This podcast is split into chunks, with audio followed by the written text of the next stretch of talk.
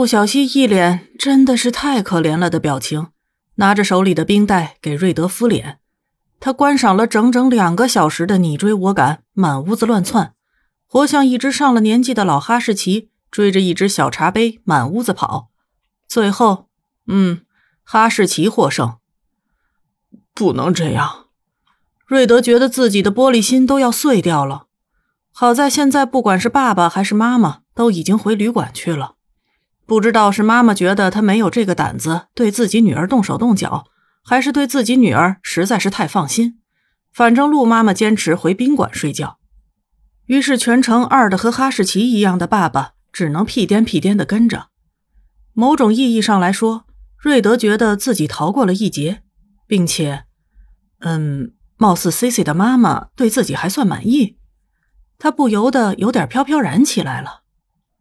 好了，起码他没真的打断你一条腿。陆小西扳过他的脸，仔细看了看。嗯，我爸下手也没那么重，绝对没有你被绑架那次被揍的重。话说，你不会告他袭警吧？瑞德眼泪汪汪的看着自家小女友。这个也算是民族传统吗？他揉了揉脸。其实陆叔叔下手也不是很重，但是为什么他觉得这次逃过一劫，是因为叔叔是客场的关系呢？突然不想去他的主场了。没事儿，我爸总是会在我妈面前留一手的。陆小西像是观察什么需要修补的瓷器一样，扳着瑞德的脸上上下下看了看。嗯，没事儿，看不大出来。你应该没脑震荡吧？没有。瑞德摇了摇头。其实他下手也不是很重，不过我最吃惊的还不是这个。他顿了顿。C C，你的妈妈真是个……怎么说？她让我想起了柯南道尔笔下的福尔摩斯。他瞪着一双纯洁的小鹿眼，看着抿唇的陆小西。哦，从我小时候开始他就这样了。不管我撒什么谎，他都一脸我把你看穿了的表情看着我。然后你知道他做了什么吗？陆小西笑着摊开手，让我猜猜。瑞德沉思了一回，他教你怎么撒谎。我讨厌侧写师。陆小西伸手垒了瑞德的肩膀一拳，他教我怎么撒谎才不会被发现，但是我总是学不会。一般家长都不会这么教孩子的。瑞德耸肩微笑，我妈可不是一般人，她可是福尔摩斯。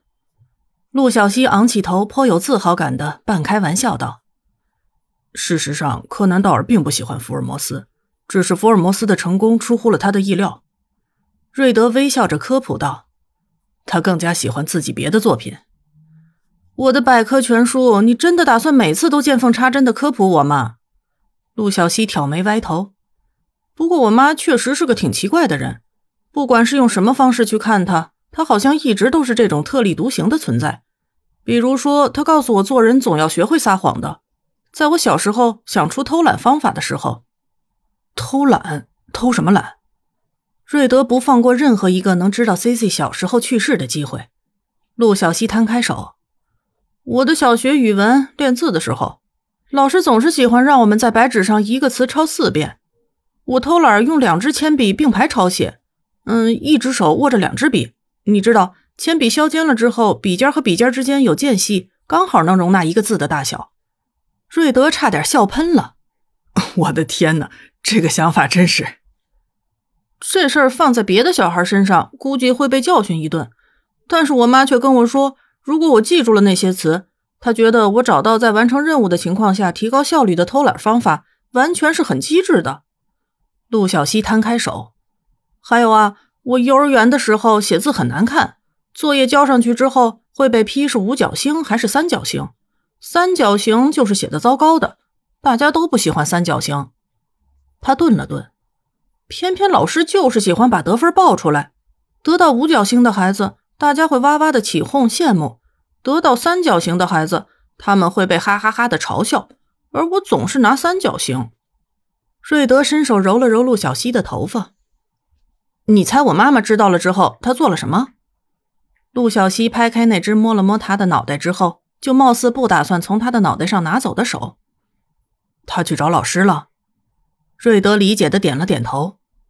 童年时期被在大庭广众之下嘲笑，对于儿童来说是很容易留下心理阴影的。换成是我，我也会非常生气的。他直接让我退学了。陆小西摊开手，然后我窝在家里看他的书，虽然大多数时间都是在一堆不认识的字里面挑自己认识的。干得漂亮！瑞德对自己小女友妈妈的崇拜程度又攀升了一个档次。虽然按照时间来讲，他应该回自己的房间里去了，但是瑞德觉得自己的脚现在灌了铅似的，千斤重。他就想赖在 C C 的沙发上听他讲他小时候的事情，他也会讲的。他把他小时候的事情告诉他，相对的，他也会将自己小时候的事情告诉他。尽管他的童年过得并不快乐，他没有像他这样健全的家庭。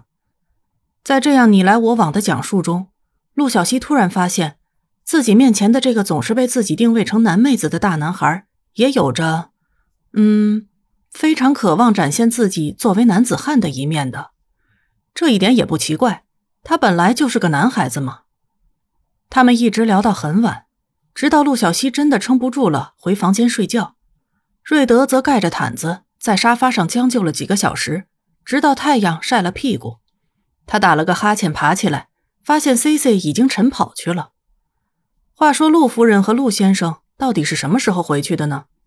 他挠了挠乱糟糟的头发，打开 C C 家的门，然后迅速从自己的房间拿来了牙刷、牙杯以及毛巾，回到 C C 的房间，把洗漱和刮胡子给解决掉了。他做的实在是太熟门熟路，以至于不知道的人绝对会以为他就住在这里。等到他抱着一杯咖啡，一脸轻松地踏进自己工作的地方的时候，却看到了意外的访客。C C 的妈妈正带着那个访客的标识牌，坐在 B A U 的地方。和霍奇侃侃而谈，而他的小伙伴们则躲在一边看着这位女王在气场上让他们的老大都显得矮了一截儿。多久没看到霍奇这样了？J J 抱着胳膊对摩根道：“别傻了，我们就没见过霍奇这样。”摩根亮出一口大白牙，笑道：“怎么回事？”瑞德抱着咖啡凑过去：“嘿，小子，你被揍了吗？”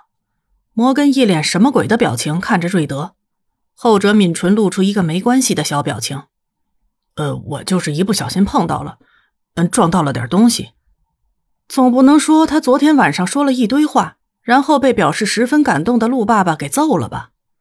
摩根一脸我就知道的表情看着他们的 B A U 首席吉祥物，决定，嗯，不管怎么说，他觉得那姑娘的爸爸一定是手下留情了。你还没告诉我，C C 的妈妈为什么会在这里呢？瑞德看着用熟练的美式英语同霍奇交谈的 C C 妈妈，然后东张西望了一下，看见 C C 的爸爸正在一张纸上写写画画。过了一会儿，一个探员过去，从他手上拿走了那张类似素描一样的玩意儿。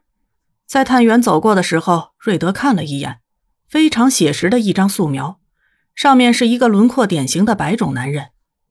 我们神奇的东方女孩的父母在早上起来逛公园拍照的时候碰到了一起案件。根据一些卷宗表示，他们可能目睹了一场谋杀和，呃，一个疑似连环杀手。摩根歪过脑袋，突然忍不住了似的吐槽道：“这一家子都是什么运气？你的东方女孩至少经历过两次这种案件，而这对夫妇他们就只是来旅个游，就遇到这种糟心事了。”瑞德表示。他说的好有道理，他居然无言以对。不过那张画画的不错，不是吗？艾米丽摇了摇头。他用圆珠笔画素描的本事真是，而且还画的那么像真人。事实上，我有点怀疑这个可信度是多少。毕竟在目睹杀人案件之后，人的大脑会不由自主的去补全一些细节。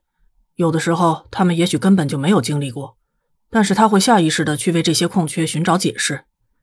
瑞德不知道的是，距离他们一段距离的霍奇觉得他现在非常需要帮助，但是不管是罗西还是其他小伙伴都没有打算上来帮助他。他就知道，他们只是想看他在这位夫人面前表现出他们平时看不到的一些表情。所以，你确定你看到的是一个四十岁左右的白人男性？他继续确认面前的夫人能给出确切的信息。那不是他。他只是碰巧路过，和我们一样看到了尸体。然后我们从那边走过的时候，他吓坏了。他就是个路人。霍奇觉得自己有点头疼，他瞟了一眼一边的罗西，后者却忙着看卷宗。然后他看向他的小伙伴们，瑞德一脸同情的用那双狗狗眼看着他。好吧，还是他自己来吧。就在他打算开口的时候，却听见面前的女士用一种非常悲伤的语调说道：“虽然不关我的事。”但是我觉得你还是需要好好关心一下你的家庭，再怎么忙也尝试一下。她是个好妻子。这一刻，饶是万年面瘫的霍奇也真的想大喊一句：“WTF！” 他到底是怎么知道的？